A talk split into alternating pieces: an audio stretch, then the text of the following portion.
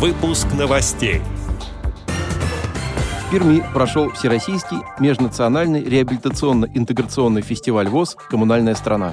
Алтайская региональная организация ВОЗ продолжает успешную реализацию реабилитационного социального проекта. Теперь об этом подробнее. В студии Антон Агишев. Здравствуйте. Здравствуйте.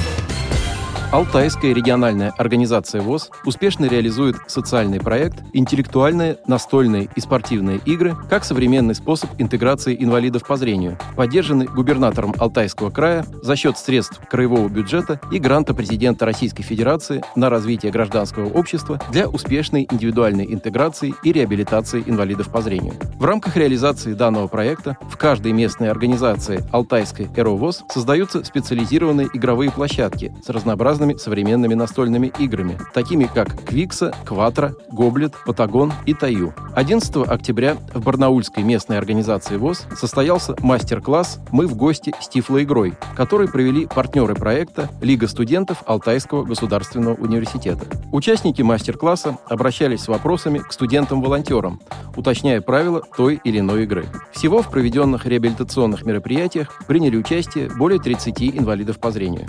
Также в рамках работы по вовлечению детей и подростков с нарушениями зрения в жизнь Всероссийского общества слепых председатель Алтайской ЭРОВОЗ Светлана Борисова вручила набор игр в Барнаульскую общеобразовательную коррекционную школу номер 2 для незрячих и слабовидящих детей.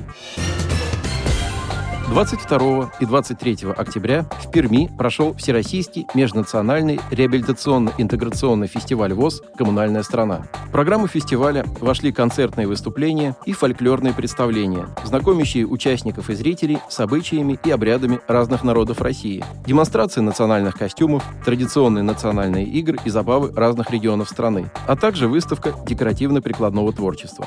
Трансляция фестиваля проходила в социальной сети ВКонтакте на странице Дома культуры ВОЗ в Перми.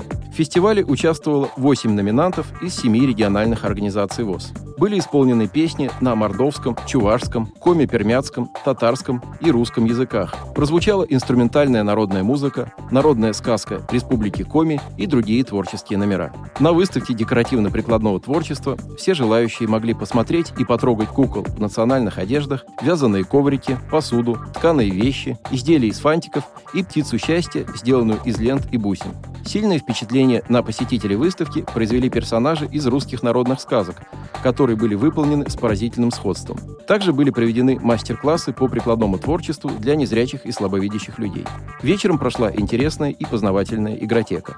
По итогам выступлений творческих коллективов и солистов были распределены премии. Также все участники фестиваля получили сувениры от Пермской ЭРО ВОЗ и благодарственные письма для председателей региональных организаций ВОЗ. Более подробно ознакомиться с итогами Всероссийского межнационального реабилитационно-интеграционного фестиваля ВОЗ «Коммунальная страна» можно на сайте подразделения культуры КСРК ВОЗ.